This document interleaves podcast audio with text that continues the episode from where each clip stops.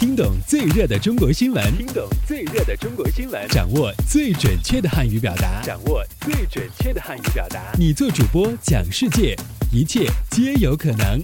每天五分钟，就在 Linguemate 慢速汉语。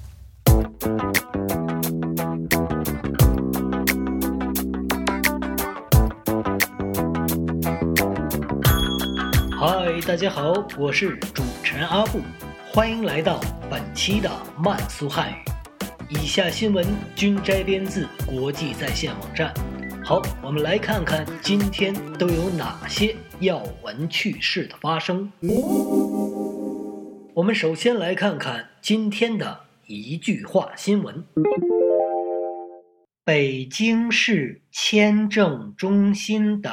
护照寄递到家服务将于十二月十六日正式启动，市民可网上预约。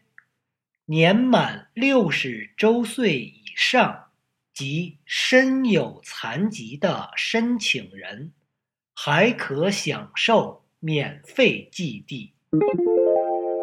日前。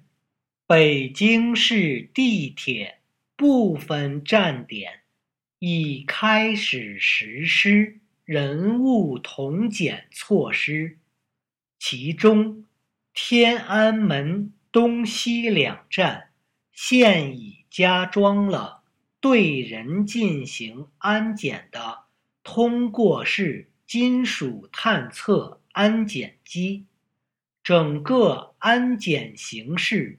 与机场安检类似。十二月十五日，天津市政府宣布实行小客车总量调控管理，以及实施机动车限行交通管理措施，也就是限购加限行。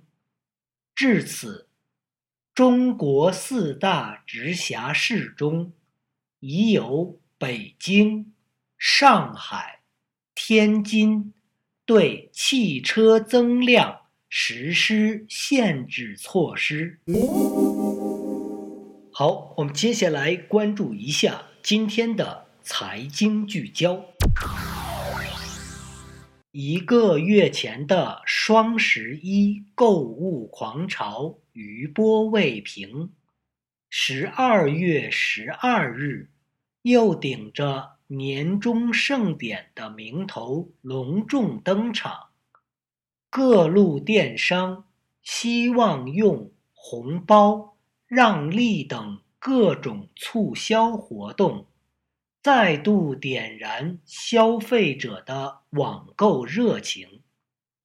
不过，从实际情况来看，在双十一消费力得到充分释放的情况下，双十二网购活动明显后继乏力，中国消费者开始表现出。更趋理性的一面。好，最后进入到今天的聚焦汉语圈，由孟加拉国广播孔子课堂编制的首本中孟英三语汉语本土教材《中孟口语实用手册》。十三日正式对外发布。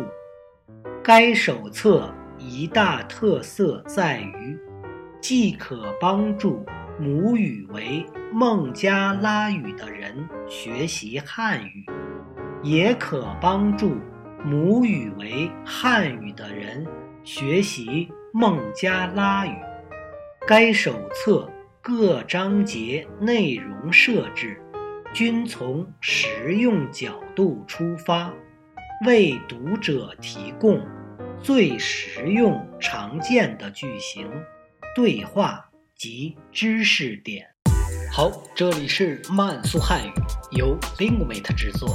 想收听更多的慢速汉语，请登录 www Lingimate.com